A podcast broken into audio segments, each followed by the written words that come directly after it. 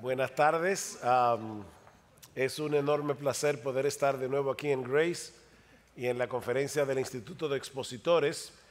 Tenemos una hora y media. Eh, me pidieron que diera un taller.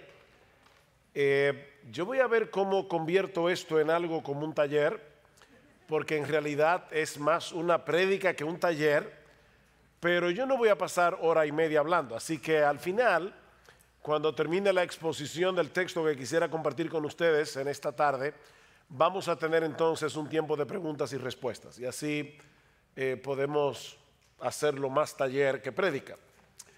Pero vamos a orar, vamos a pedir al Señor que bendiga su palabra en esta tarde y vamos a abrir nuestras Biblias después de orar en la primera carta del apóstol Pedro y vamos a estar leyendo a partir del versículo 22 del capítulo 1 hasta el capítulo 2, versículo 3. El título de este taller, entre comillas, es Desead la leche pura de la palabra de Dios.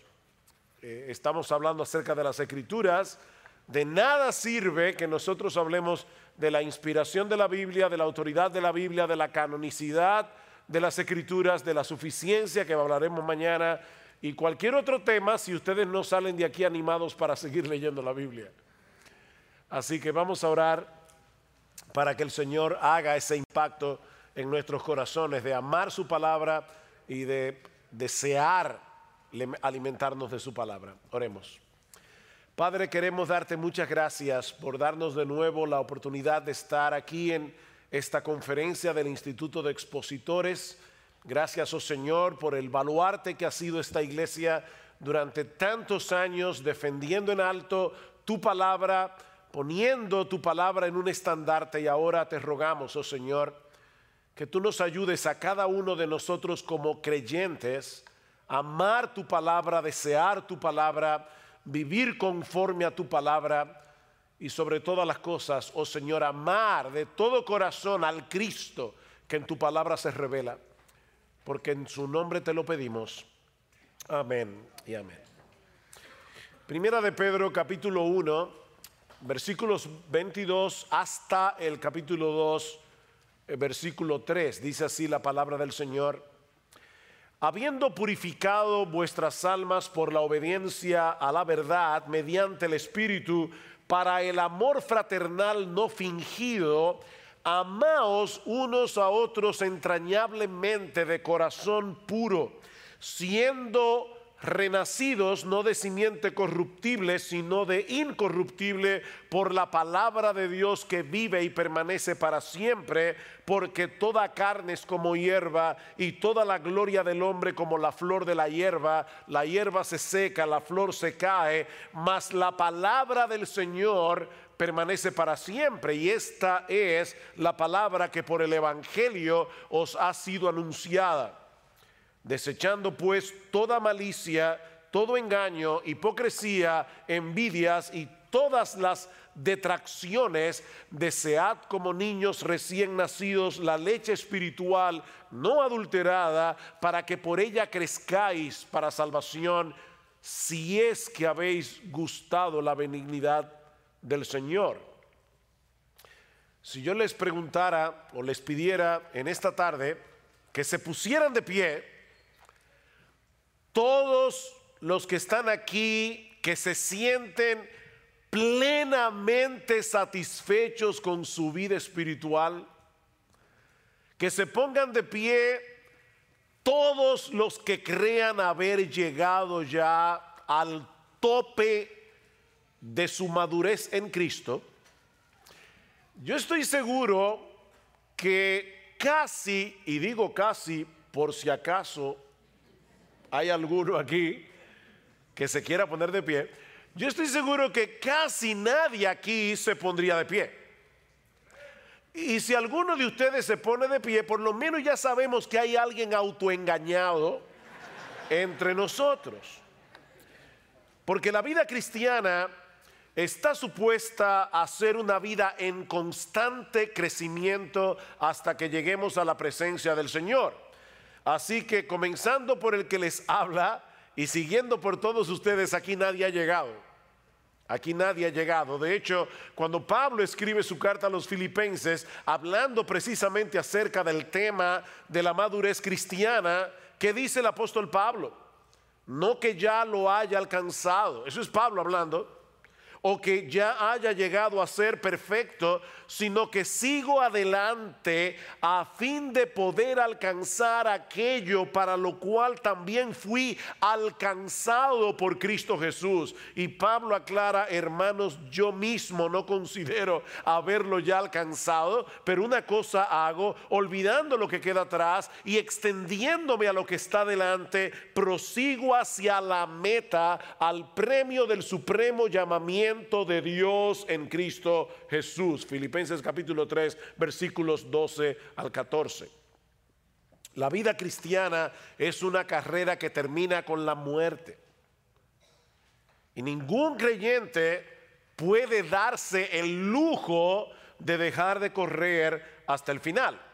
Ahora, el problema es que muchos que profesan ser cristianos han sido infectados con el fatalismo. Nunca confundan fatalismo con el hecho de creer en la soberanía de Dios. Nosotros creemos que Dios es soberano, pero eso no nos hace fatalistas.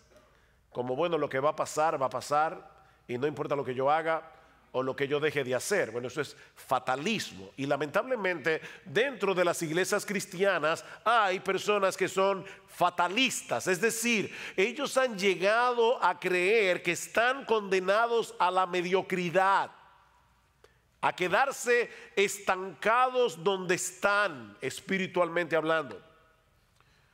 Tal vez otros creyentes viven en mejores condiciones que yo o, recibieron una crianza diferente a la mía, o, o simplemente no tuvieron una vida tan pecaminosa como la que yo viví antes de ser cristiano. Pero mi caso es diferente. Yo estoy condenado a ser lo que soy.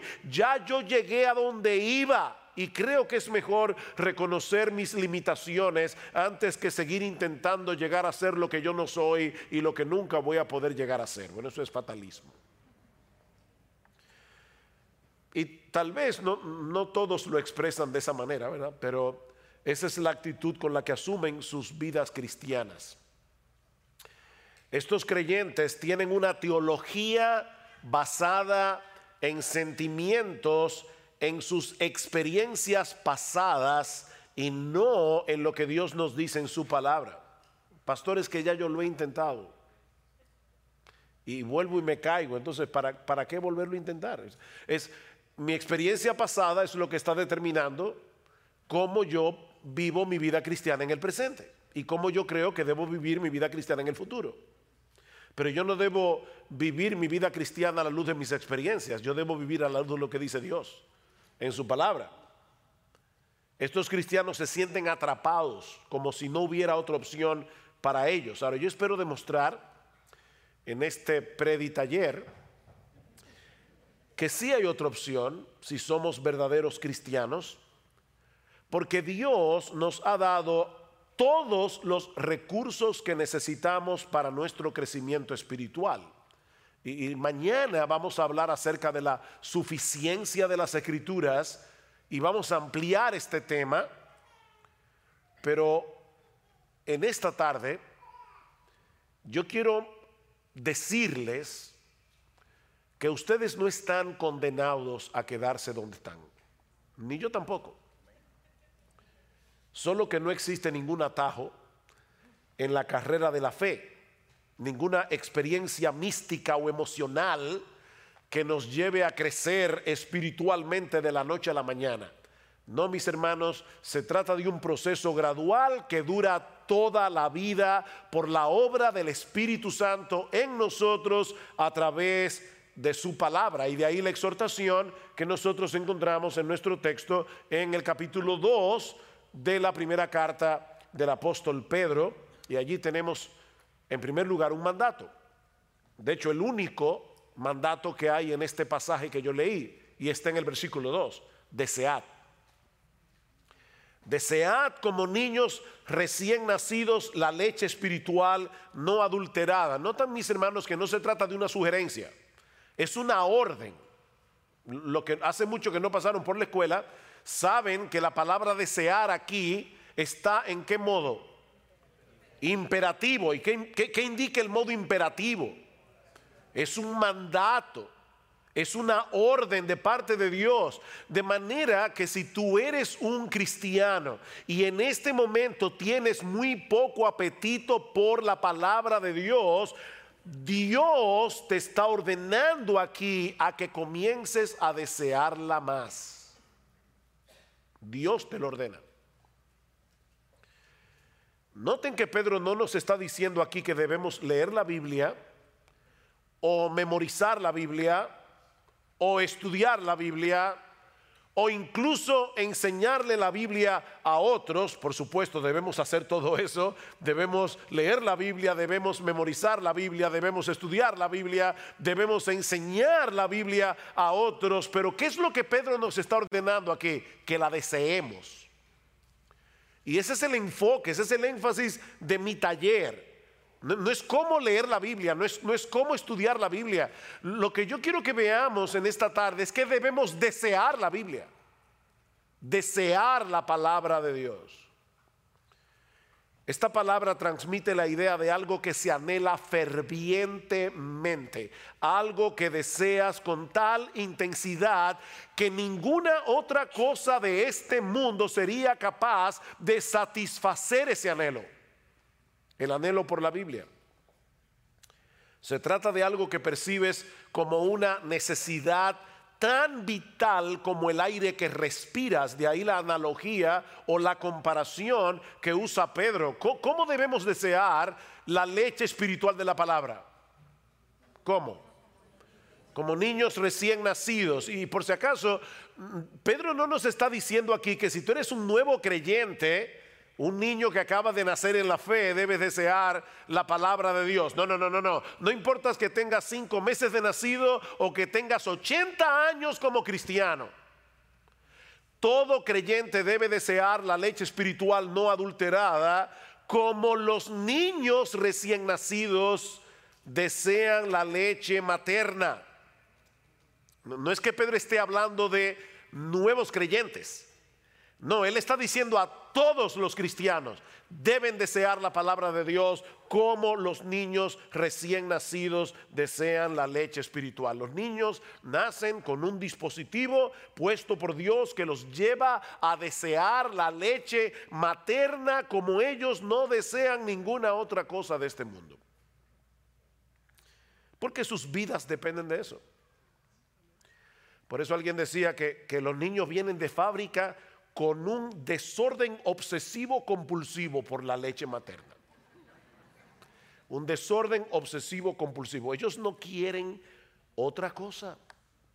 Y, ustedes ven que da risa porque las madres se preocupan mucho por el color de la frazada con el que ellas envuelven al bebé mientras los lactan. ¿Verdad? Bueno, por lo menos en República Dominicana. Eh, sobre todo si hay visita en la casa y, ellas quieren que hasta eso se vea bien, ¿verdad? La frazada. Pero créanme, los niños recién nacidos no tienen ningún interés por la frazada. A ellos no les importa de qué color es, no les importan los animalitos que la abuelita le bordó. Ellos quieren leche, la leche de la mamá. No les interesa otra cosa. Tú, tú le puedes ofrecer un peluche un peluche sumamente llamativo, pero ellos no quieren un peluche, ellos quieren leche. Y tienen una alarma horrible para que no se te olvide. Hace mucho oí la historia de un señor que tenía muchísimas deudas y, alguien le preguntó, ¿y cómo, cómo, tú duermes por las noches debiendo tanto dinero? Y dice, yo duermo como un bebé. De verdad, dice, sí despierto cada tres horas llorando. Porque eso es lo que hacen los bebés. Los bebés despiertan cada tres horas. Yo no sé por qué la gente dice dormir como un bebé y los bebés duermen. E, eso es como una alarma ahí. Y comienzan grita y grita y grita hasta que la mamá les da la leche. E, es un desorden obsesivo compulsivo. que tienen los bebés. Bueno, hermanos, Pedro nos está diciendo en este texto que es así como tú y yo debemos desear la Biblia. Oh, wow. Ya como que no da mucha risa, ¿verdad? Pedro nos está diciendo, ¿tú, tú eres un cristiano? Desead como niños recién nacidos la leche espiritual no adulterada. Como los niños desean la leche de la mamá. Dice el salmista en el Salmo 19, versículo 10, que la palabra de Dios era para él más deseable que el oro, que mucho oro afinado, y era para él más dulce y más dulce que la miel que destila del panal. Y lo mismo expresa el autor del Salmo 119. Algunos creen que el autor del Salmo 119 era Esdras, el escriba. Pero sea quien haya sido el autor del Salmo 119, mis hermanos, este hombre escribió un poema de amor dedicado a la Biblia. Lean el Salmo 119 con eso en mente y se van a dar cuenta que es un poema de amor. Un hombre enamorado de la Biblia. Y solamente por citar algunos textos, del Salmo 119, versículo 16, me deleitaré en tus estatutos y no olvidaré tu palabra. Versículo 20, quebrantada está mi alma, anhelando tus ordenanzas en todo tiempo. Versículo 47, me deleitaré en tus mandamientos, los cuales amo. Versículo 72, mejor es para mí la ley de tu boca que millares de piezas de oro y de plata Versículo 97, oh cuánto amo tu ley. Todo el día es ella mi meditación. Versículo 131, abrí mi boca y suspiré porque anhelaba tus mandamientos. Versículo 162, me regocijo en tu palabra como quien haya un gran botín. Eso es desear como niños recién nacidos la leche espiritual no adulterada. Y créame, tuve que seleccionar algunos textos del Salmo 119. Ahora, yo sé que el fatalista que hay en ti dice que eso no es posible. Nadie puede darle una orden a mis deseos para que yo desee lo que ahora no deseo. Es como pedirle a un paralítico que camine. Él no puede caminar por más que tú se lo ordenes, porque él, tiene un problema que le impide caminar. Bueno, depende de quién se lo ordene. Porque en Juan capítulo 5 nosotros encontramos la historia de un paralítico que tenía 38 años sin poder caminar, pero Jesús le ordenó que caminara. ¿Y saben qué pasó? Él caminó. Así que sí se le puede dar una orden a un paralítico para que camine, depende de quién se la dé. Porque si es Jesús, camina. Y es Dios el que nos está dando la orden de que deseemos su palabra. E-, esa es la diferencia que hay entre la ley y el Evangelio. En el Evangelio hay mandamientos, lo mismo que en la ley. La diferencia es que el mandamiento te da, perdón, que el Evangelio te da los recursos que la ley no te da para que tú puedas obedecer los mandamientos. Esa es la diferencia. Hay un poema de Juan Bunyan que ilustra perfectamente este contraste entre la ley y el Evangelio. Voy a traducir libremente el poema, pero en inglés lo que dice es, yo sé que muchos de ustedes conocen inglés, dice, Run, John, run, the law commands, but give us neither feet nor hands. Far better news the gospel brings. It bids us fly and give us wings. ¿Qué es lo que dice Munjan? Corre Juan, corre. La ley ordena, pero no nos da ni pies ni manos. Una noticia mucho mejor nos trae el Evangelio porque nos invita a volar y nos da alas. Nos invita a volar y nos da alas. No sé cuántos de ustedes han leído las confesiones de Agustín. Si no la han leído, de verdad deberían leerla. No es un pecado mortal no leerla, es venial, pero deberían leerla. Pero en las confesiones de Agustín hay, una oración que Agustín le hace a Dios. Él le dice a Dios, concédeme lo que manda, lo que mandas y mándame lo que quieras. Concédeme lo que mandas y mándame lo que quieras. Somos nosotros los que debemos obedecer los mandamientos de Dios. Somos nosotros los que debemos usar los medios de gracia que Él nos ha provisto para crecer espiritualmente, como leer la Biblia, por ejemplo. Pero de antemano nosotros sabemos que no vamos a poder avanzar ni un solo paso en nuestra vida cristiana si no es en dependencia del Espíritu Santo. Así que no te quedes paralizado donde estás reconoce tu impotencia delante de Dios, pero clama por su ayuda y amparado por la fe en sus promesas, sigue corriendo. Señor, yo no tengo en este momento mucho apetito por leer tu palabra. Díselo al Señor. De hecho, Él ya lo sabe porque Él conoce tu corazón. Señor, yo no tengo mucho apetito en este momento por leer tu palabra, al menos no con ese desorden obsesivo compulsivo con el que los niños recién nacidos desean la leche de su mamá.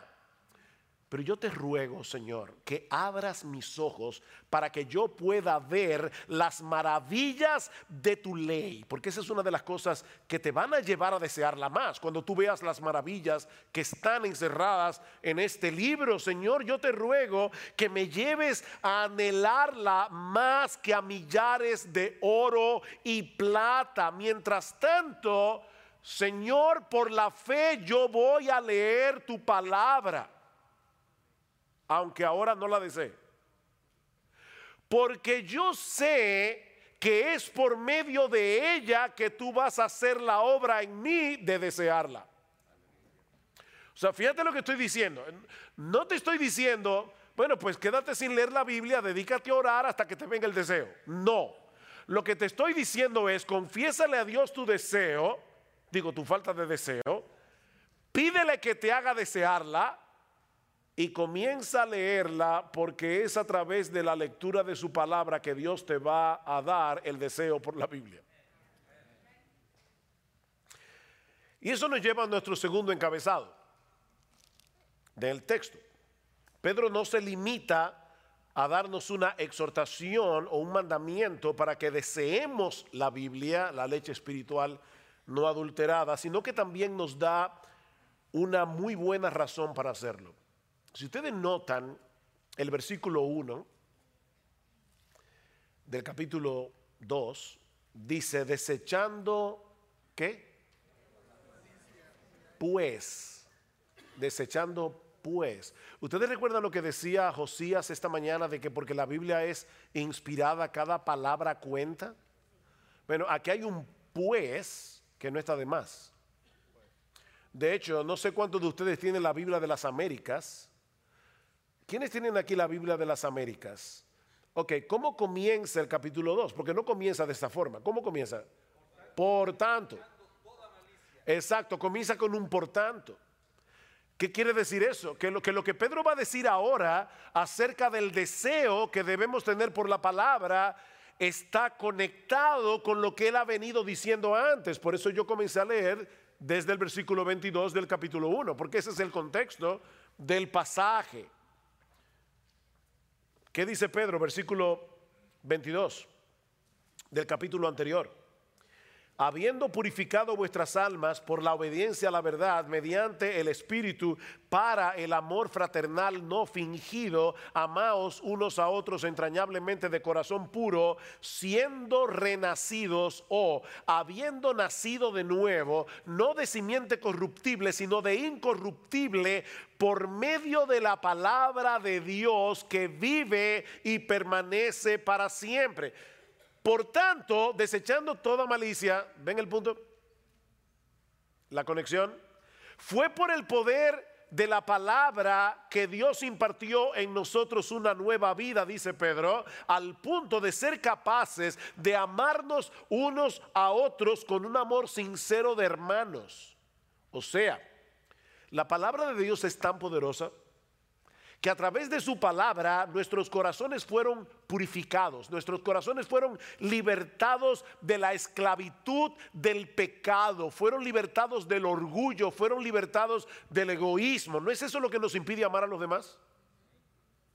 Bueno, Pedro dice, Fue por la palabra que ustedes fueron purificados de esa manera, para que se puedan amar.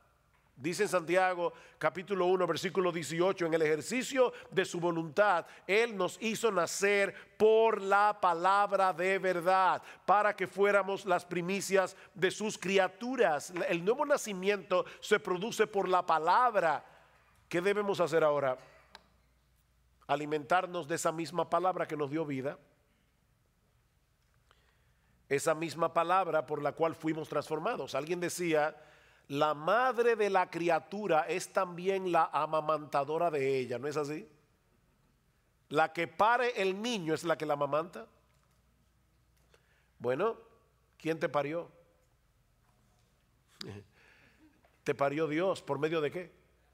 Por medio de su palabra. Eso es lo que Pedro está diciendo. Fuiste engendrado por la palabra, amamántate de la palabra.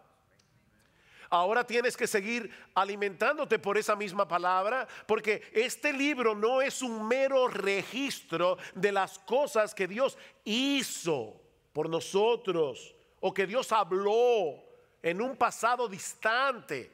No, mis hermanos, esta es la palabra viva exhalada por el Dios vivo. Por eso es que constantemente nosotros encontramos expresiones en la Biblia como, por eso es que dice el Espíritu Santo, no dice dijo, dice el Espíritu Santo. Como en Hebreos capítulo 3, versículo 7 creo, como dice el Espíritu Santo. Todavía lo sigue diciendo. E, esta palabra sigue hablando hoy como cuando se pronunció por primera vez. Es una palabra viva. Y ya oyeron ustedes hablando de la inspiración bastante hoy. Toda la escritura es inspirada por Dios y útil para enseñar, para redarguir, para corregir, para instruir en justicia, a fin de que el hombre de Dios sea perfecto, enteramente preparado para toda buena obra. Es, es la palabra exhalada de Dios.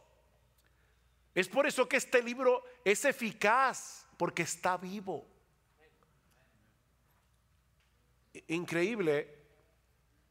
Bueno, iba a usar esa ilustración mañana, pero bueno, ya, ni modo. Ah, ¿Saben que leí recientemente que la, una sociedad de ateos en Estados Unidos estaba haciendo fuerza porque sacaran la Biblia de los hoteles? La, Biblia de los Gedeones. Y la pregunta mía es, ¿y por qué los ateos quieren que saquen la Biblia de los hoteles? ¿Será porque ellos creen que ella es capaz de convertir a la gente? Parece verdad como que los ateos tienen más fe en la palabra que muchos cristianos. Ellos le tienen miedo a este libro, a lo que este libro puede hacer. Y por eso quieren sacarlo de las escuelas, quieren sacarlo de los hoteles, quieren sacarlo de todas partes. La palabra de Dios es viva y eficaz y más cortante que toda espada de doble filo. La palabra de Dios está viva. Este libro está vivo. Es un libro poderoso. O el texto que citó nuestro hermano Carballosa ahora dice, por eso también nosotros sin cesar damos gracias a Dios. Primera Tesalónica 2.13, de que cuando recibisteis la palabra de Dios que oísteis de nosotros,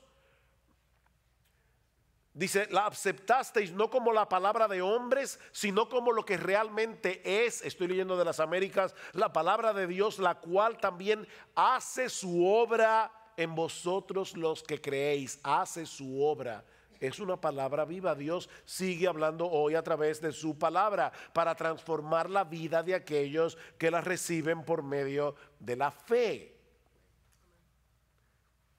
Esta es una palabra que nunca perderá su poder de transformar. Sigue diciendo Pedro en el capítulo 1, porque toda carne es como hierba, versículo 24, toda la gloria del hombre como la flor de la hierba, la hierba se seca, la flor se cae, más la palabra del Señor permanece para siempre. Y esta es la palabra que por el Evangelio os ha sido anunciada. Por tanto, desead como niños recién nacidos la leche espiritual no adulterada. La misma palabra que Dios usó para darnos vida es la misma que Él usa para sostener y fortalecer esa nueva vida. Y aunque el texto no lo menciona explícitamente, la persona divina que hace eso es el Espíritu Santo por medio de la palabra. Noten cómo Pedro comienza su primera carta, versículo 1, del capítulo 1.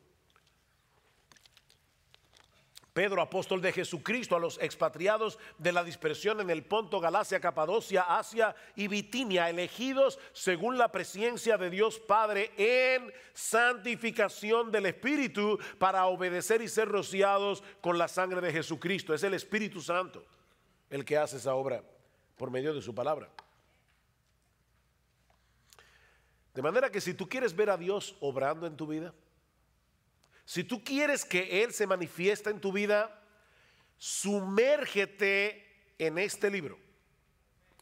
Porque es aquí y no en ningún otro lugar donde Él se manifiesta. Yo, yo escucho personas, personas en, el, en el pueblo evangélico que quisieran tener alguna experiencia espectacular para poder sentir la presencia de Dios.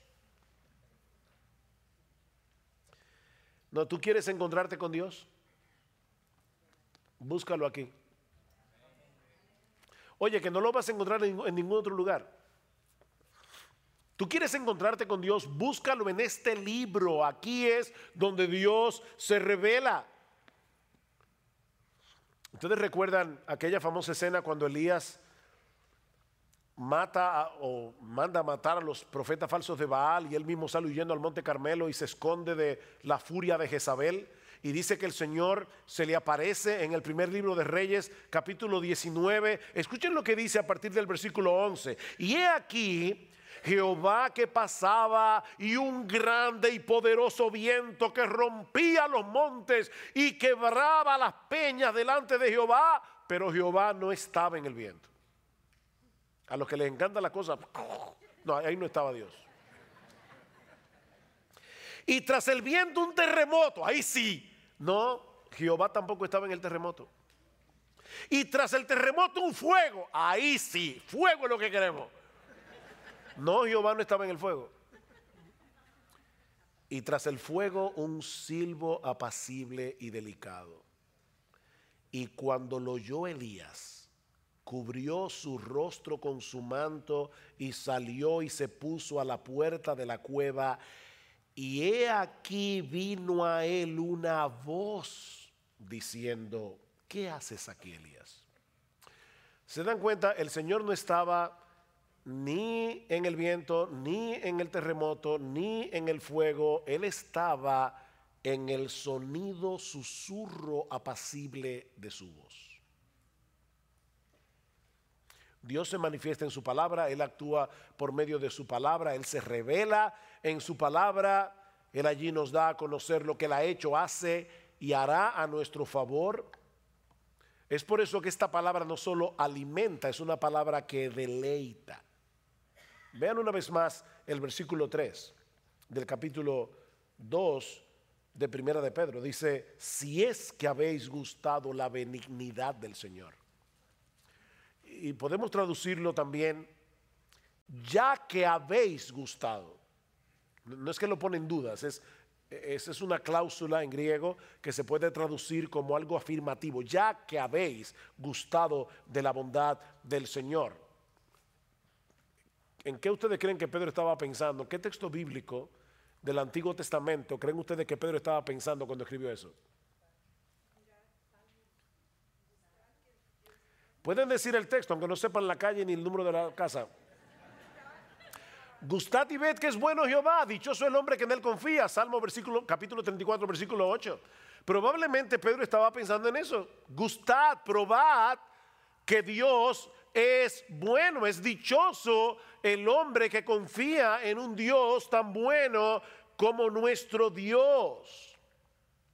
Ahora déjenme hacerles una pregunta. ¿En qué lugar nosotros podemos saborear la bondad del Señor? Porque Pedro y el salmista están diciendo, vengan y saboreen la bondad del Señor para que puedan confiar en Él. La pregunta que estoy haciendo es, ¿dónde nosotros podemos saborear la bondad del Señor? En la palabra de Dios. ¿Dónde fue que nos enteramos de que nuestro Dios nos había elegido para salvación desde antes de la fundación del mundo? Nos enteramos en su palabra. ¿En qué lugar fue que llegamos a conocer el carácter de Dios al cual habíamos ofendido con nuestros pecados, pero también el plan que Él diseñó para poder darnos su justicia sin pasar por alto nuestra culpabilidad? ¿Dónde aprendimos eso? ¿En la Biblia? ¿Dónde podemos conocer las preciosas y grandísimas promesas de las que se nos habla en 2 de Pedro capítulo 1 versículos 3 y 4? Dejándonos ver en cada una de esas promesas la ternura de su bondad para con nosotros si somos sus hijos. ¿Dónde sabemos eso? ¿O dónde podemos saborear eso? En su palabra. Así que es una leche que alimenta, pero es una leche que deleita. Es una leche que deleita. Miren mis hermanos, nosotros deberíamos leer la Biblia todos los días. Todos los días. Pastores, que yo no tengo tiempo. Ok, déjame decírtelo tiernamente, no mientas. No mientas. Dice John Piper que él cree que Dios movió las cosas para que se inventara el Facebook y el Twitter para demostrar en el día del juicio que no era verdad que no había tiempo para leer la Biblia y orar.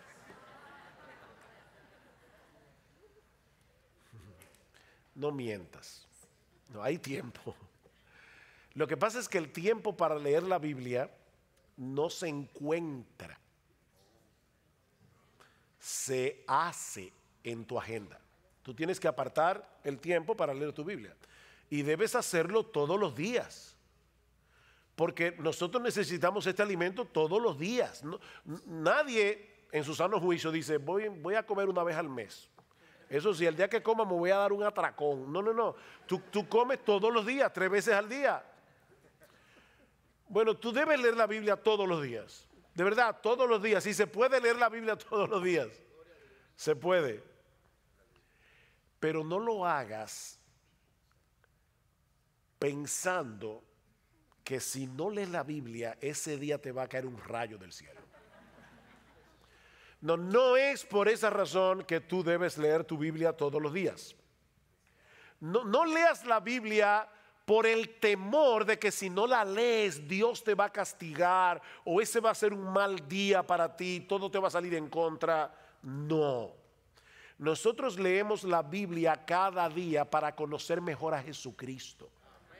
Nosotros leemos la Biblia cada día para conocer mejor el diamante del Evangelio que tiene demasiadas aristas y hay que verlo por todos lados para entenderlo cada vez mejor. ¿Saben para qué? Para que Cristo sea cada vez más precioso para nosotros.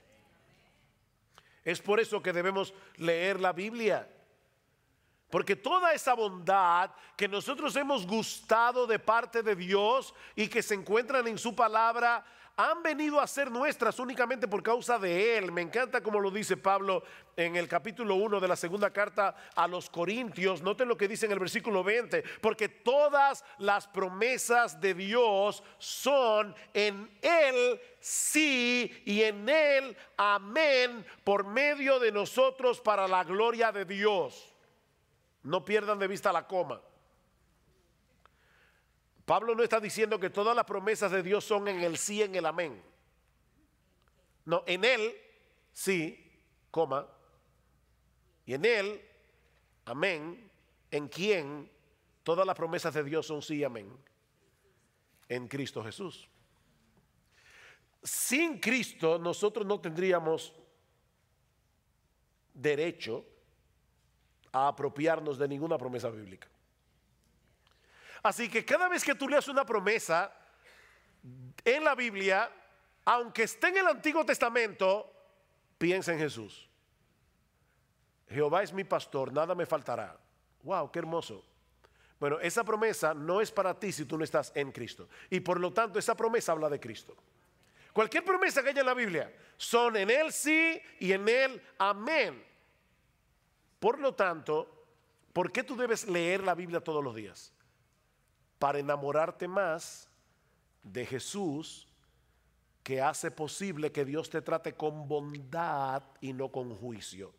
ya que habéis gustado la benignidad del Señor, la bondad del Señor. Por eso es que debes, desear como niño recién nacido la leche espiritual no adulterada, porque esa bondad la gustas aquí, aquí es donde se gusta esa bondad. Porque es aquí que nos muestran a Cristo como el mediador que hace posible que todas las promesas de Dios sean sí y amén para nosotros. Así que ya hemos visto dos cosas. Hemos visto la, eh, exhortación o el mandato, desead como niños recién nacidos. La razón, ya que habéis gustado la bondad del Señor y la gustaste aquí. Pero veamos ahora, en tercer lugar, los obstáculos. Los obstáculos. Hay algunas cosas que estropean nuestro apetito por la Biblia. Y le encontramos en el versículo 1. Desechando pues toda malicia, todo engaño, hipocresía, envidias y todas las distracciones desead como niño recién nacido. Aquí está el problema. Ven, el problema no es falta de tiempo. No, no, no. El problema está en el versículo 1. Desechen esto. Y la palabra que se traduce aquí como desechar da la idea de quitarse algo de encima, como cuando uno se quita una ropa sucia, una ropa, contaminada. El tiempo del verbo que Pedro usa aquí nos muestra que se trata de una acción enérgica, una acción determinante. Desecha de una vez por todas esos pecados que están destruyendo, que están estropeando, que están minando tu apetito por la palabra de Dios. Desecha esos pecados.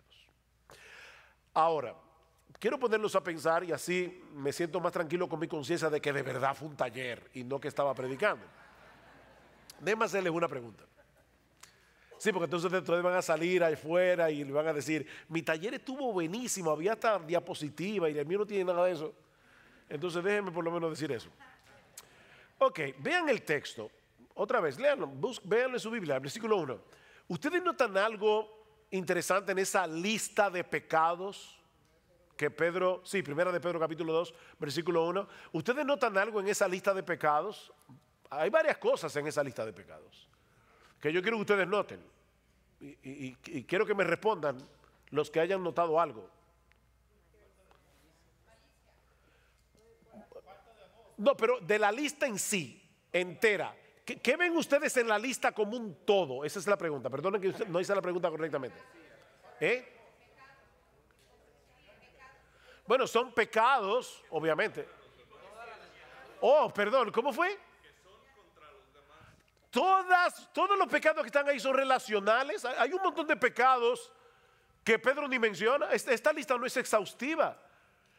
Todos los pecados de los que Pedro está hablando allí son relacionales. Todos tienen que ver en nuestro trato unos con otros. Por ejemplo, ahí no se habla del adulterio, no se habla del homicidio, bueno, el homicidio es contra otro, pero no se habla ahí de eso. Son pecados relacionales. Pecados que atentan contra el amor. ¿Por qué? Porque Pedro acaba de decir que la palabra de Dios purificó nuestras almas para el amor fraternal, no fingido, de manera que ahora nosotros formamos parte de una comunidad de santos donde nos ayudamos mutuamente porque resulta que el crecimiento en la piedad no se hace solo. Nosotros necesitamos una comunidad para amar la palabra y para obedecer la palabra. Y ahora Pedro nos está diciendo, cuídate de esos pecados que te alejan de la iglesia, cuídate de esos pecados que te alejan de la comunidad de santos, porque esos mismos pecados te alejan de la Biblia. Porque Dios te salvó para que tú seas parte de una comunidad. La vida cristiana no puede vivirse en soledad. De manera que nosotros podemos englobar todos esos pecados en uno solo. No actúen en ninguna manera que sea contraria al amor fraternal. ¿Saben por qué? Porque eso afectará nuestro apetito por la palabra. Cuando tú tienes problemas relacionales, también tienes problemas con el Señor y ya tú no quieres ir a su palabra. Porque la Biblia te manda que te arregles con tu hermano, que perdones, que no tengas amargura. La Biblia te manda todo eso. Entonces es difícil uno tener problemas con la gente y meterse en este libro. Échense de vosotros toda amargura, enojo, ira, gritería, maledicencia. Eso está en Efesios capítulo 4, versículo 32. Pastores que yo no la puedo perdonar. No, otra mentira, tú no la quieres perdonar. Eso es diferente. Entonces tú no puedes amar este libro y estar con problemas con todo el mundo. No puedes. Eso va a minar tu apetito por la Biblia. Ahora, ¿no tienen algo interesante o algo más interesante aquí? Así como estos pecados arruinan nuestro deseo por la Biblia, la Biblia es el único antídoto que puede equiparnos para luchar adecuadamente contra esos pecados. O sea, esta leche espiritual no adulterada contiene todos los anticuerpos que necesitamos para luchar eficazmente contra los virus pecaminosos que atacan constantemente nuestra vida cristiana y sobre todo nuestra relación con los demás. En la misma medida en que saboreemos la bondad de Dios en Cristo revelada en las Escrituras, en esa misma medida será más fácil para nosotros luchar contra esos pecados que destruyen nuestra relación con los demás y nuestro deseo por la Biblia. Mira, si tú estás atesorando a Cristo por lo que estás aprendiendo de Él en su palabra, te será más fácil luchar contra la malicia, el engaño, la hipocresía, la envidia y la difamación. Repito eso. Si tú estás atesorando a Cristo por lo que estás aprendiendo de Él en su palabra, te será más fácil desechar la malicia, el engaño, la hipocresía, la envidia y la difamación. Vean el capítulo 1 y voy a leer un pasaje un poco largo, pero noten lo que dice Pedro en el versículo 3 del capítulo 1 hasta el versículo 9.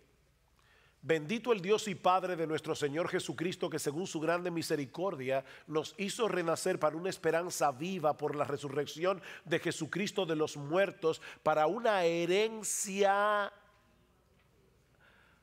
A todo el mundo le encanta la palabra herencia. Eh, murió el tío rico. Ah, bueno, no me voy a alegrar, pero me dejó una herencia para una herencia incorruptible, incontaminada e inmarcesible, reservada en los cielos para vosotros, que sois guardados por el poder de Dios mediante la fe, para alcanzar la salvación que está preparada para ser manifestada en el tiempo postrero, en lo cual vosotros os alegráis, aunque ahora por un poco de tiempo, si es necesario, tengáis que ser afligidos en diversas pruebas, para que sometida a prueba vuestra fe, mucho más preciosa que el oro, el cual, aunque se prueba con fuego, sea hallada en alabanza, gloria y honra cuando sea manifestado Jesucristo, a quien amáis sin haberle visto, en quien creyendo, aunque ahora no lo veáis, os alegráis con gozo inefable y glorioso, obteniendo el fin de vuestra fe, que es la salvación de vuestras almas. ¡Wow! ¿Qué pasaje? Pregunta, pregunta. ¿Qué tiene que envidiarle a los demás? Una persona que ha sido hecha coheredera con Jesucristo y que está experimentando aquí y ahora ese gozo inefable y lleno de gloria del que Pedro está hablando ahí. Piénsenlo. Una persona que de verdad se está alimentando de lo que dice ahí. ¿Cómo? ¿Y qué tú le vas a envidiar a otra persona? ¿Qué malicia vas a tener? La malicia de la que Pedro habla aquí es el deseo no solamente de tener lo que el otro tiene, sino de que él no tenga lo que yo no tengo. somos bárbaros. Es increíble la maldad que hay en el corazón humano. Ah, ah, no sé si han oído ese cuento indio, pero hay un cuento indio de un genio, que se, de ese genio que se aparece y le dice al, al tipo, pídeme un deseo. No tres, uno. Pídeme un deseo lo que yo quiera, lo que tú quieras. Pero te advierto que lo que tú me pidas, al vecino le voy a dar el doble. O sea, que si yo te pido un millón de dólares, al vecino le doy dos. Una mansión, dos mansiones al vecino. Ah, no, si es así, déjame pensarlo. Finalmente el tipo le dijo, déjame ciego de un solo ojo. Óigame. es que mire, somos, somos envidiosos. Nos, nos molesta que el otro tenga lo que yo no tengo. Ahora, de verdad, y, no me digan, no, pastor, yo desde que me convertí nunca he envidiado a nadie. Mentiroso, eso no es verdad. Pero lo que pasa es que la envidia es tan, es tan sucia que a la gente no le gusta reconocerla. Hermanos, una persona que está meditando en la Biblia y está viendo el diamante del Evangelio y todo lo que Dios nos ha provisto en Cristo, va a desechar toda malicia, engaño, hipocresía. Ven el punto, desead como niños recién nacidos, pero antes desecha todo aquello. Para que, para que puedas desear la leche espiritual. Pero hay algo más en el texto que ya hemos mencionado, pero que ahora vamos a enfocar de manera más particular, aunque brevemente. Perdona, ¿a qué hora fue que empezamos? No, en serio, no es relajo. ¿Ah?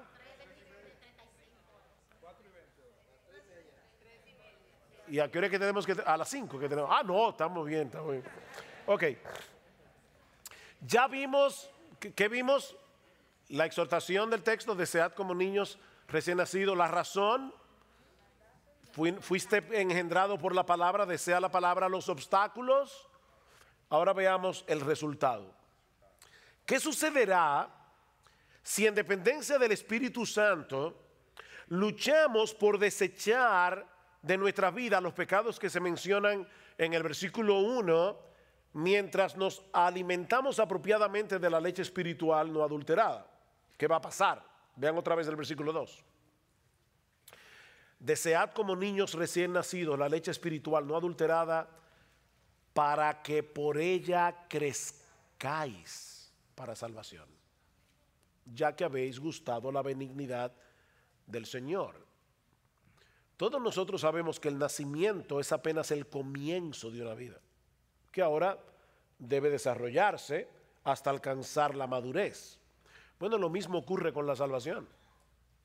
Todo verdadero creyente es alguien que ha experimentado el nuevo nacimiento por medio del poder de la palabra de Dios, pero la conversión es apenas el comienzo, dice Pedro. Ahora debemos crecer para el pleno desarrollo de nuestra salvación. Dios tenía un propósito en mente cuando nos salvó y la única manera de seguir avanzando hacia ese propósito es a través de la obra del Espíritu Santo en nosotros por medio de su palabra.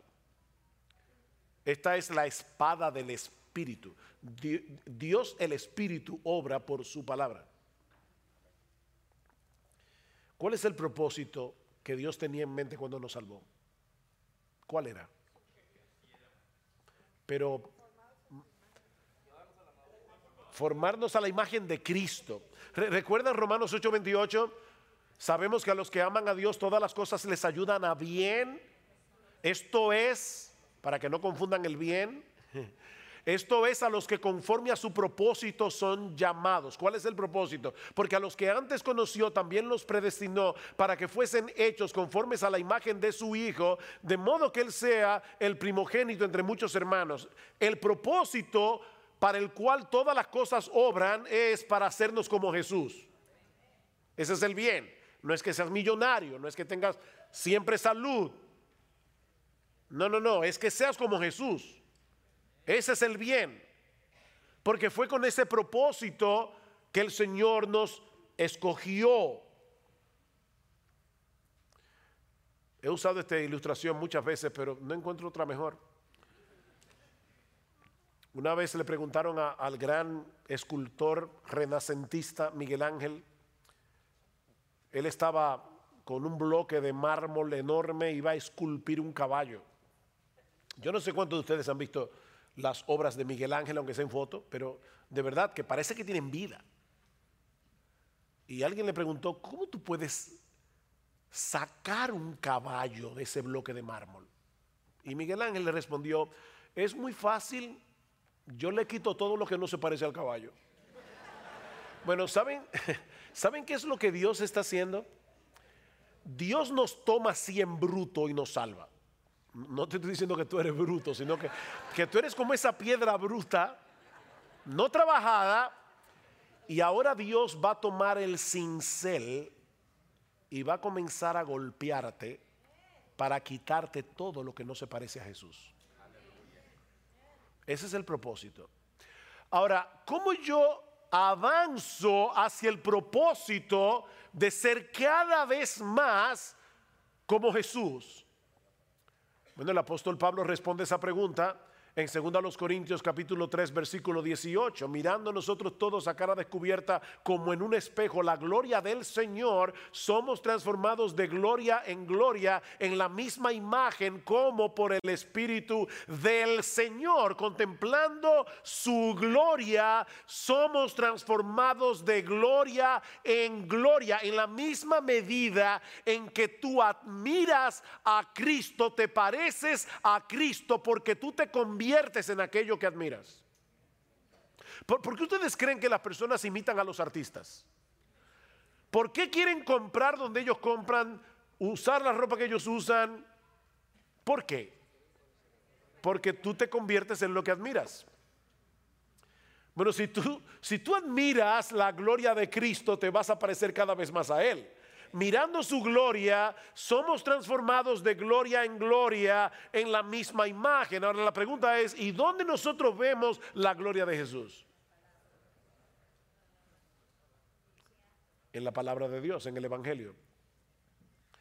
Si nuestro evangelio está encubierto, entre los que se pierden está encubierto, en los cuales el Dios de este siglo cegó el entendimiento de los incrédulos para que no les resplandezca la luz del evangelio de la gloria de Cristo. El evangelio de la gloria de Cristo, que es la imagen de Dios. Es en el evangelio donde brilla como en ningún otro lugar la gloria de Jesús. Bueno, es por eso que nosotros debemos desear como niños recién nacidos la leche espiritual no adulterada, el raquitismo espiritual no es una opción. Pedro concluye su segunda carta diciendo que creced en la gracia y en el conocimiento de nuestro Señor Jesucristo. Esto no es una opción.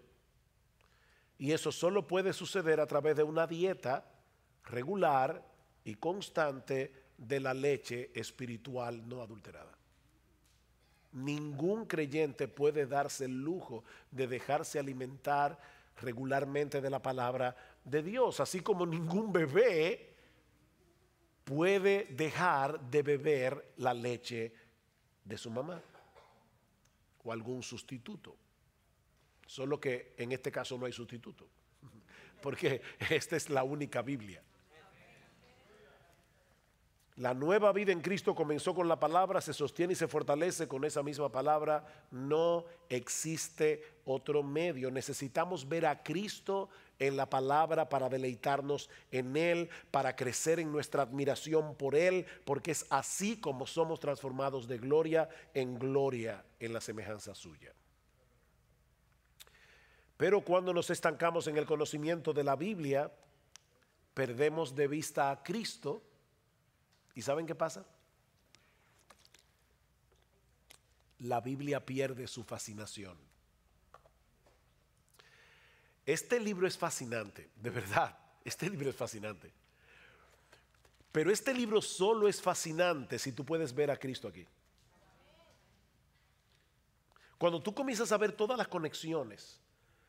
Y miren, yo, déjenme dar un testimonio personal. Yo, yo me convertí al Señor cuando casi estaba a punto de cumplir los 18 años de edad, me invitaron a una iglesia un sábado.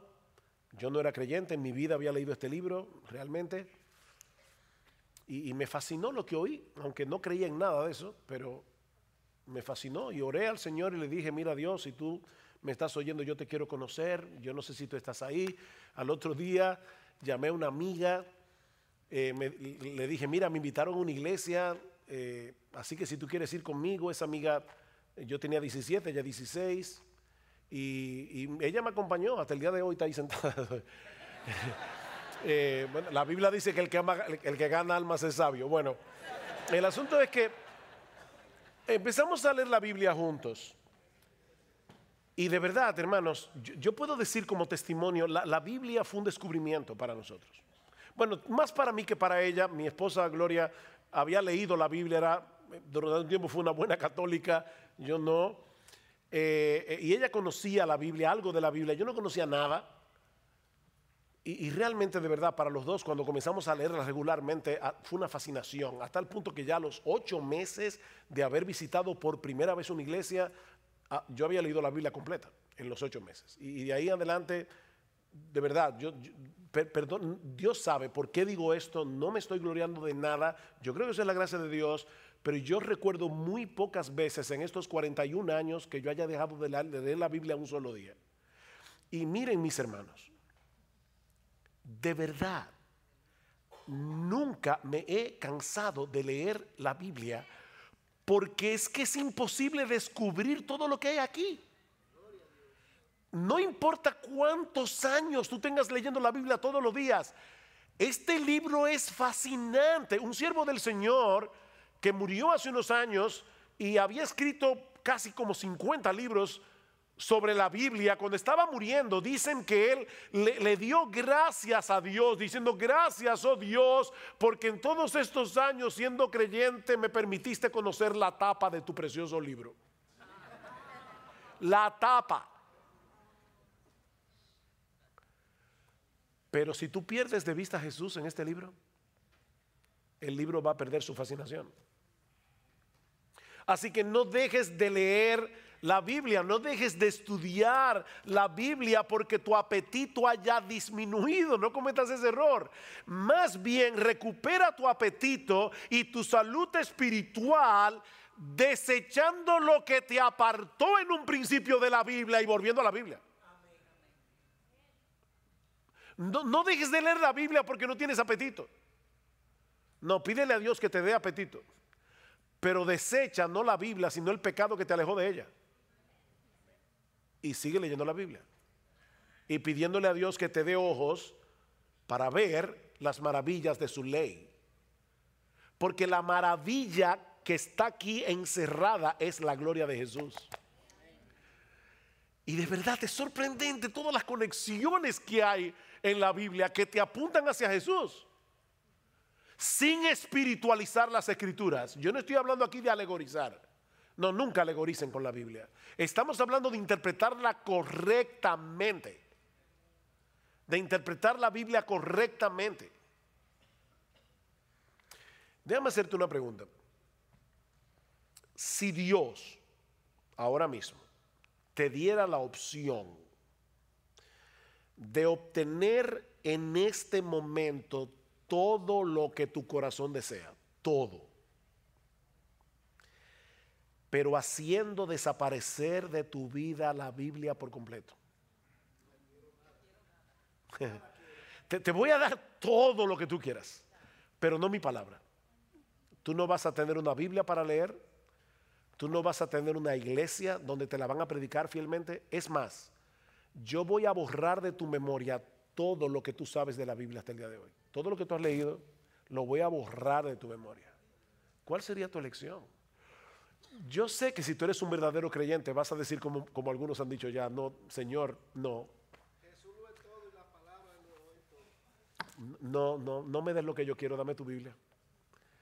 Pero si nosotros creemos eso, ¿por qué no leemos la Biblia más asiduamente?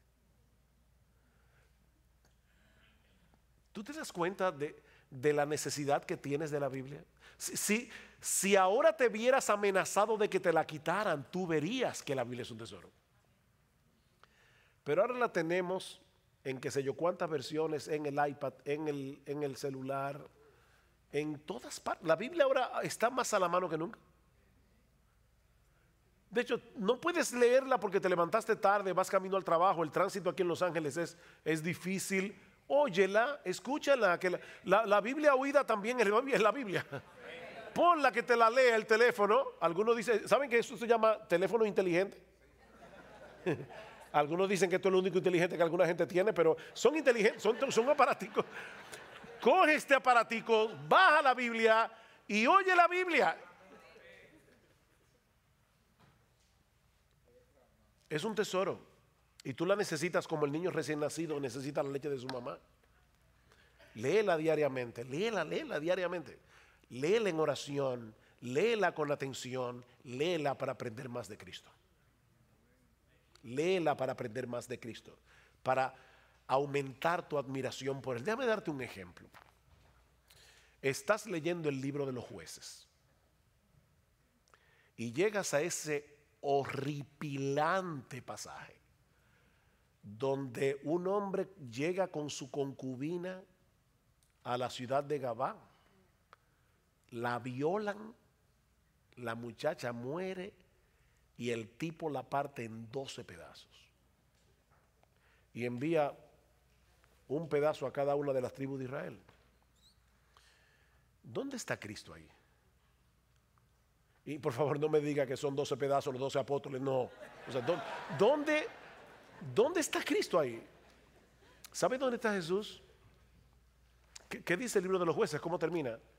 En aquellos días no había rey en Israel. Cada cual hacía lo que bien le parecía. Israel necesitaba un rey. Y, y el libro de jueces te lleva a Ruth y el libro de Ruth te lleva a David. Pero entonces cuando llegamos a Samuel y comenzamos a leer de David, uno dice, ¿qué le pasó a David? David no era el rey que nosotros necesitábamos. No era Josías, que fue uno de los grandes reyes de Israel. No era Ezequías. No, el rey que nosotros necesitamos es a Jesús, el hijo de David. Entonces tú puedes leer Levítico, eh, jueces, perdón, y leer de Levita y la concubina y decir, yo necesito un rey que gobierne mi corazón. Y ese rey es Jesucristo, ya fue enviado para que gobierne mi alma, porque si no, yo viviría como el tiempo de los jueces, yo haría lo que bien me, parecería, me pareciera. Yo necesito un rey que me gobierne, y ese rey es Jesús. Entonces, fíjense, sin, alegorizar el texto, el libro de los jueces está ahí para mostrarnos nuestra necesidad de un rey. Y todo el Antiguo Testamento está allí para demostrarnos que ninguno de los reyes de Israel era el rey. Era para prepararnos para Jesús. Lee la Biblia con los ojos puestos en Jesús y lo vas a encontrar sin espiritualizar el texto. Y aunque sea imperceptible para ti, ¿sabes lo que va a pasar? Poco a poco vas a crecer espiritualmente. Tu carácter será irá conformando cada vez más al carácter de Jesús mientras contemplas el resplandor de su gloria en el Evangelio. Así que esta es mi invitación a todos ustedes para concluir. Gustad y ved que es bueno el Señor. Dichoso el hombre que en Él confía. Tenemos 20 minutos. Preguntas. Sí, hermano.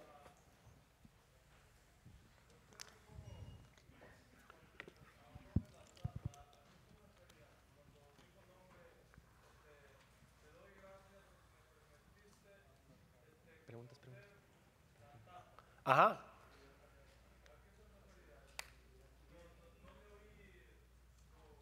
¿Quién, ¿Quién dijo eso? Oh, él está es, es una ironía porque él está diciendo, bueno, me pasé 60 años, yo no sé cuánto estudiando la Biblia y lo más que llegué a aprender fue esto, la tapa. O sea, es como, mira todo lo que me faltó conocer, porque yo nada más conocí la tapa. Pero obviamente eh, eh, fue una ironía, no una ironía, pero es diciendo, uff, cuánto me faltó por conocer de tu libro. eso lo dijo John Rice. Vamos a tener las preguntas aquí con el micrófono. Los ah, vamos, ok. vamos a hacer una fila.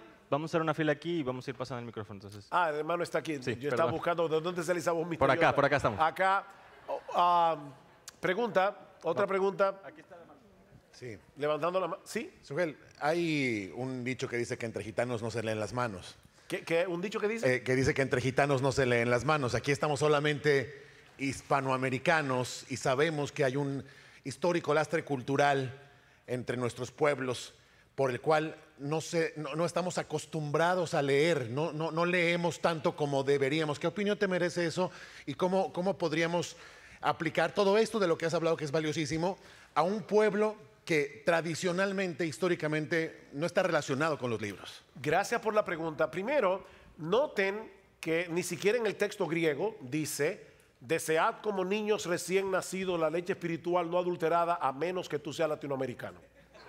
Eso no está en el texto original.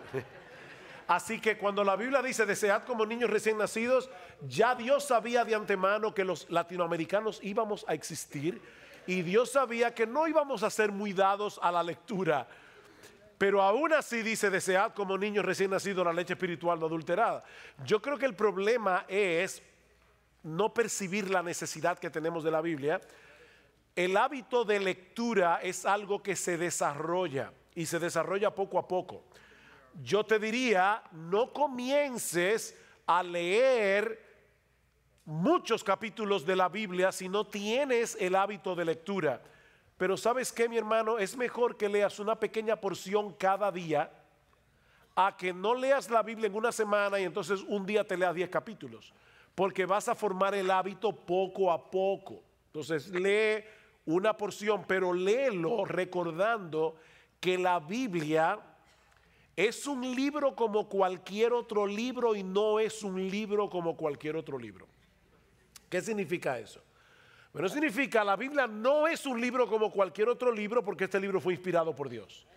Pero la, Biblia sí es un libro como cualquier otro libro porque debes leerlo como se lee cualquier libro. ¿Cómo tú lees un libro? Así. tú, tomas, tú tomas, voy a leer Los Miserables de Víctor Hugo. ¡Pum! Jean Valjean está huyendo. ¿Y quién es Jean Valjean? Bueno, si tú hubieras leído el libro desde el principio, supiera quién es Jean Valjean y por qué está huyendo. Bueno, la Biblia se lee así. De hecho, nosotros tenemos en el Nuevo Testamento cartas, cartas, cartas. ¿Cómo tú lees una carta? Te, te llegó una carta de tu novia. Ya, ya no llegan cartas, pero antes llegaban cartas.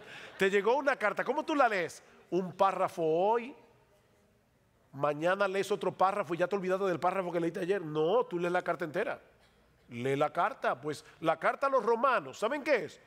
Una carta. es la carta a los romanos, es la carta a los corintios, es la carta a los efesios. Bueno, léelo como una carta. Léelo de principio a fin. No, no, habrá Efesios 2, a ver, no, no, no. no es un horóscopo. Esto no es un horóscopo. Es un libro. Entonces léelo como tú lees cualquier otro libro, pero poco a poco y vas formando el hábito de lectura. Pero es verdad que lamentablemente en América Latina no tenemos eh, una cultura de lectura, pero aún así, mi hermano, tú eres cristiano, desea como niño recién nacido la leche espiritual adulterada. Lee tu Biblia. Poco a poco vas a formar el hábito. la siguiente pregunta que yo tengo es que usted dijo, dice, si Dios, si Dios te dijere, te, te daré todo lo, que tú quieres, pero, pero te quitaré mi palabra y te, y te borraré todo de tu mente. Ah, a, qué se refería allí? Prácticamente a mi alcance este, mueres espiritual. No, es, claro, esto es una ilustración. Dios nunca va a hacer eso, gracias al Señor. Él nunca nos va a poner a elegir. Sin embargo, el hecho de ponernos a elegir, eh, aunque sea algo supuesto, nos ayuda a visualizar más claramente cuánto de verdad atesoramos la Biblia, sin embargo no actuamos en consecuencia, porque si nos dijeran te voy a quitar la Biblia, tú dirías no, no me la quites. Bueno, pero sin embargo la tienes y no la lees. Entonces fue, fue, para chocarlos un poco, pero obviamente Dios nunca va a hacer eso. Sí, buenas tardes hermano. ya nos fuimos, pasaron 15 días o 20. La mayoría de los que estamos, pues escuchamos una muy bonita, un taller, pero no dimos atención, hermano, y no estamos leyendo en nuestra casa la palabra de Dios. Ya estamos en ese momento. ¿Qué nos dice la Biblia? ¿Qué nos dice el Señor en esta condición? Bueno, vamos a suponer, se acabó la conferencia del IDEX, pasaron dos semanas y tú dices, uy, el taller del pastor Michelén. Yo no empecé a leer mi Biblia regularmente. Bueno, simplemente no te quedes postrado diciendo, oye, otra vez, yo, es que yo no cambio, no voy a cambiar nunca. No seas fatalista. Señor, perdóname, debí haber hecho un plan, no lo hice.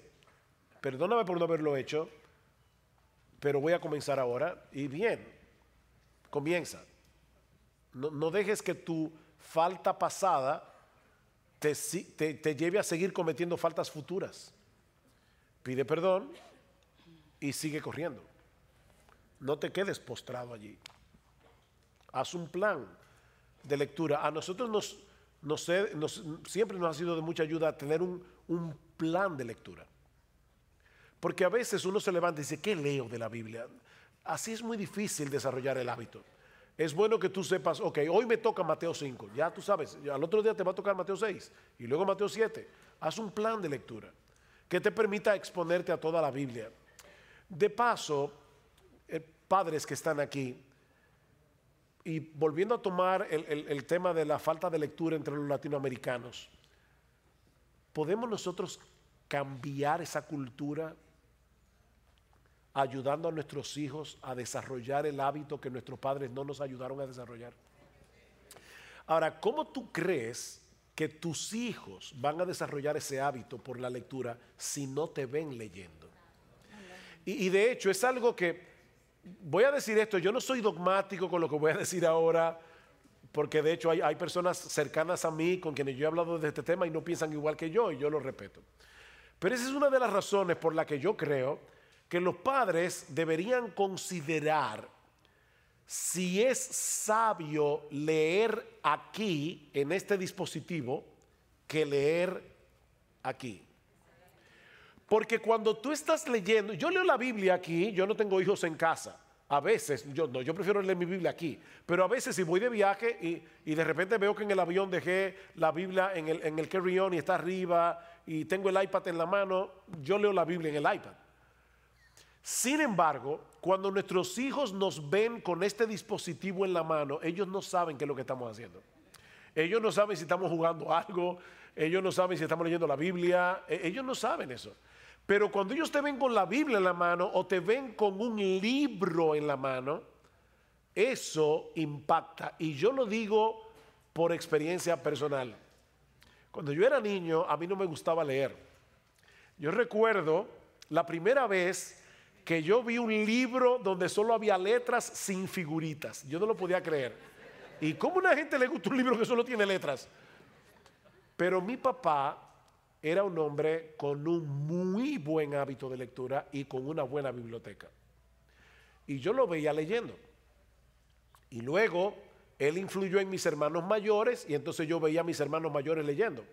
Y yo recuerdo como ahora, cuando yo tenía 12 años, yo no era creyente, ni en mi casa nadie era creyente, fue el boom de Gabriel García Márquez. Y estaba mi papá y mis dos hermanos leyendo 100 años de soledad.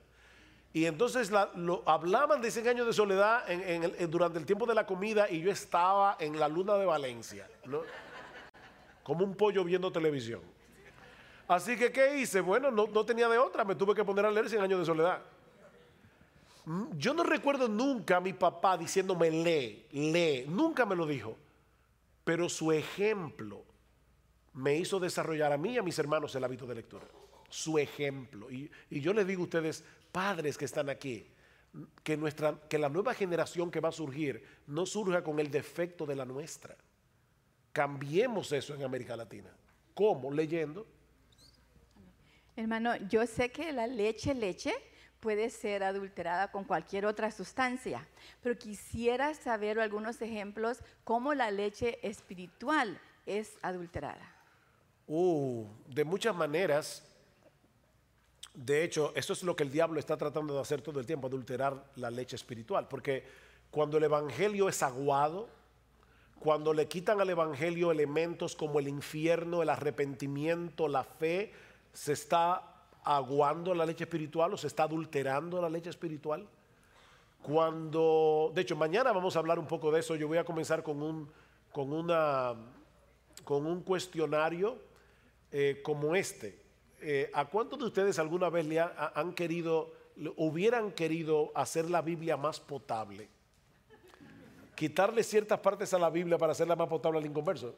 Bueno, a- hay gente que están haciendo eso. Yo, yo no hablo del pecado. Yo, yo quiero que la gente se sienta tranquila en mi iglesia. Eso es adulterar la leche espiritual y hay muchas formas de hacerlo. Gracias, hermano. Yo creo que el uso de la psicología en la iglesia, hay mucha psicologización en la predicación actual y eso es adulterar la leche espiritual. Este, mi pregunta va más dirigido a, pues yo me acuerdo en la universidad que estudiaba cierto movimiento filosófico o no sé, literario. y ya tenías una visión preconcebida o cierta tendencia a creer las cosas de cierta manera por lo que ya habías estudiado. Yo lo que quisiera saber es como cristiano, he estudiado la Biblia y pues gracias a Dios siempre he leído desde niño porque pues, así ha sido la- mi historia, ¿no? Pero no quiero tener una idea, idea, estudiar teología para tener una idea preconcebida, de manera que cuando lea la Biblia yo quiera imponer mi idea a lo que está escrito. ¿De qué manera logro yo no, que no pase eso? Porque hay diferentes movimientos teológicos, los cuales siempre me llevan a, a tener una tendencia, ¿no? Y yo lo que quiero es llegar, ahora Ok. sí, bien. Es una buena pregunta. Nadie llega a la Biblia con la mente completamente en blanco. O sea, no, trates de decir voy a quitarme todo mi bagaje teológico, porque no es verdad, no lo vas a poder lograr. Todos nosotros tenemos concepciones ya eh, en la mente. Sin embargo, si tú te concentras en el texto y no estás buscando probar tu concepción, sino entender lo que el texto dice, y lo vas a entender por la gramática.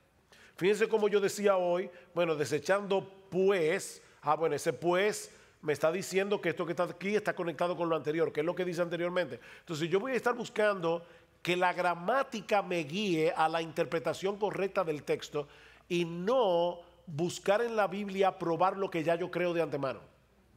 Ahora, yo vuelvo y repito, todos nos acercamos a la Biblia con ideas en la mente, pero estamos ahora estudiando el texto. Y yo voy a fijarme bien de cerca lo que el texto en verdad dice. Y le voy a orar al Señor que me abra mis ojos, que, me dé entendimiento para entender las escrituras. Yo creo que no hay otra forma. Y puede ser que el texto bíblico afiance lo que tú crees, o puede ser que lo corrija, o puede ser que le dé otro matiz, y tu teología va a seguir siendo moldeada. Pero hay cosas que yo creo que yo voy a morir creyendo en ellas. Por ejemplo, yo nunca voy a ver en la Biblia un texto que me lleve a no creer que Dios es soberano. O, voy a ver en la Biblia un texto que me diga que la Trinidad no existe. No, ya yo sé que la Trinidad existe. Pero si yo veo un texto que parecería probar lo contrario, por ejemplo, Jesús dice, mi Padre es mayor que yo. Oh, pero ven acá, pero si hay una Trinidad y el Padre y el Hijo son iguales en deidad, ¿por qué Cristo dice que el Padre es mayor que Él? Déjame ver el contexto, a ver de qué está hablando Jesús allí. Y me voy a dar cuenta de varias cosas. La primera es que yo creo que ese texto más bien prueba la deidad de Jesús, fuertemente. Pi- Piensen, si ahora yo viniera aquí a la autoridad, señores, yo quiero, antes que nada, mi nombre es Ugel Michelén, soy uno de los pastores de Iglesia Bíblica y yo quiero decirle que Dios es mayor que yo. Y ustedes van a decir, ¿y por qué tú me dices eso? Ya yo sabía que Dios era mayor que tú. Pero el mero hecho de que Jesús diga el Padre es mayor que yo, ya eso es una declaración de deidad. Porque ¿cómo a un ser humano se le ocurre decir, miren, por si acaso, el Padre es mayor que yo? Ahora después leo y me doy cuenta, bueno, es que Cristo al encarnarse dice que se hizo hombre y el hombre se hizo un poco menor que los ángeles, de manera que Jesús se humilló, como dice en Filipenses capítulo 2, y es en ese contexto como ser humano que Jesús está diciendo el Padre es mayor que yo. Y entonces ahí yo veo, ya yo vine con la preconcepción de que hay una Trinidad y de que Jesús es Dios. Yo, yo no me voy a quitar eso de la mente. Pero yo voy a ver en el texto por qué Jesús dijo, dijo eso en ese contexto y, y eso me ayuda. Gracias. Ok. Faltan cinco minutos. Pastor, una pregunta. Eh, Usted mencionó que un bebé tiene un hábito eh, impulsivo, compulsivo, de alguna manera, Una- por sí. la leche. Un desorden obsesivo. Eh, eh, compulsivo. perdón, un desorden. Eh, mi pregunta es, ¿es posible que una persona nacida de nuevo eh, no tenga deseo por la palabra de Dios? Y de ser así, ¿hasta cuándo debe entrar como un indicativo y debe de empezarse la persona a cuestionar si verdaderamente ha nacido de nuevo al no desear la leche espiritual? Bueno, esa es otra buena pregunta. Yo creo que un creyente puede eventualmente ir perdiendo, como dice Pedro, el apetito por la palabra de Dios. Ahora, si una persona que ha nacido de nuevo dice, a mí no me interesa la Biblia, yo no, yo no quiero leer la Biblia, yo no tengo ningún deseo de leer la Biblia, no, yo la llevaría a cuestionar si de verdad ha nacido de nuevo. Porque amar a Dios es amar su palabra. No se puede amar a Dios sin amar su palabra. Es, es como que yo le diga a mi esposa, mira, mi amor, yo te amo, pero por favor no hables. ¿Cómo que no hables? O sea, yo le estoy- pero uno se ríe, pero es como decirle a Dios, Yo te amo, Dios, pero por favor, no me estés hablando tanto con tu palabra. O sea, no, eso no es amar a Dios. Y no, se puede haber nacido de nuevo sin amar a Dios. Entonces, yo puedo entender que un verdadero creyente tenga un apetito estropeado. Pero si nunca ha amado la Biblia, yo le diría, no, no, no, de verdad, tú necesitas nacer de nuevo. Buenas noches, pastor. Eh, tengo dos preguntas breves o de respuesta breve. Eh, soy relativamente nuevo en, Cristo, eh, estoy en ese amor, eh, pero en la búsqueda de la palabra, que quisiera saber si es necesario estudiar el contexto cultural de los judíos y si de ser así, ¿qué libro recomienda? La segunda es, la, señora preguntaba que si la, la leche era, podría ser adulterada. Tomando en cuenta el contexto de la prédica, que la leche es la palabra, y usted estaba hablando de que podría ser el Evangelio, quisiera saber si la leche adulterada podría, podría ser alguna traducción en especial que transgiverse la escritura. Ok, en, cuanto a la segunda pregunta, déjeme comenzar por atrás. De- definitivamente sí hay traducciones que pueden adulterar la palabra de Dios. Ahora, yo les diría, de verdad, antes de decir que una versión está adulterada, no repitan lo que ustedes escuchan por YouTube.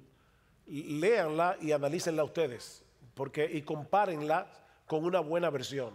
Porque ya, si, bueno, yo no sé hebreo, yo no sé griego, ¿cómo yo puedo eh, examinar una versión? Bueno, búsquete una buena. Hay, dos tipos de traducciones. Hay traducción dinámica y hay traducción ah, formal. La, traducción formal es la que trata de traducir el texto lo más literal posible. La dinámica es la que traduce la idea del texto. El problema con la dinámica es que hay mucho de interpretación en la traducción. Entonces, no bases tu interpretación en una traducción dinámica, como la nueva versión internacional o la nueva traducción o la nueva traducción viviente. Son traducciones dinámicas, pero usa mejor las Américas, la Reina Valera, porque son traducciones más literales y compáralas. Pero antes de demonizar una versión, analízala, no, repitas. Por ejemplo, Dios habla hoy, yo no creo que es una buena, no creo que es una buena versión. Eh, pero hay que analizar el texto. Eh, ahora, segunda, la primera pregunta fue, ¿eres nuevo creyente? ¿Cuál fue la pregunta? Oh, soy nuevo creyente y me gustaría saber si para poder tener una mayor comprensión Oh, sí, de la sí. palabra. Sí, definitivamente ayuda el hecho de conocer el trasfondo cultural de los libros tal como fueron escritos. Y ahí los comentarios, una introducción al Antiguo o al Nuevo Testamento, te puede ayudar muchísimo. Hay, hay un libro de Alfred Edersheim que se llama Usos y costumbres de las tierras bíblicas. Y es muy bueno para aprender cosas de la palabra de Dios que nos ayudan a entender mejor costumbres culturales que para nosotros son extrañas, pero que te ayudan sí a mejor a entender el texto bíblico. Sin embargo, de verdad, hermanos, si tú lees tu Biblia en español y no tienes muchos recursos más que tu Biblia, es mucho lo que tú puedes entender de la Biblia leyéndola tal cual está aquí. De verdad, hay detalles que vas a perder, pero, pero lo esencial está aquí tan claro como la luz del mediodía. Tan claro que nadie puede decir, Señor, no te obedecí porque no tenía un contexto cultural. De donde, no, no, no. Lo que hay que obedecer de la Biblia está claro. Por eso decía Mark Twain, no me preocupa lo que no entiendo de la Biblia, lo que me preocupa es lo que sí entiendo. Sí, bueno.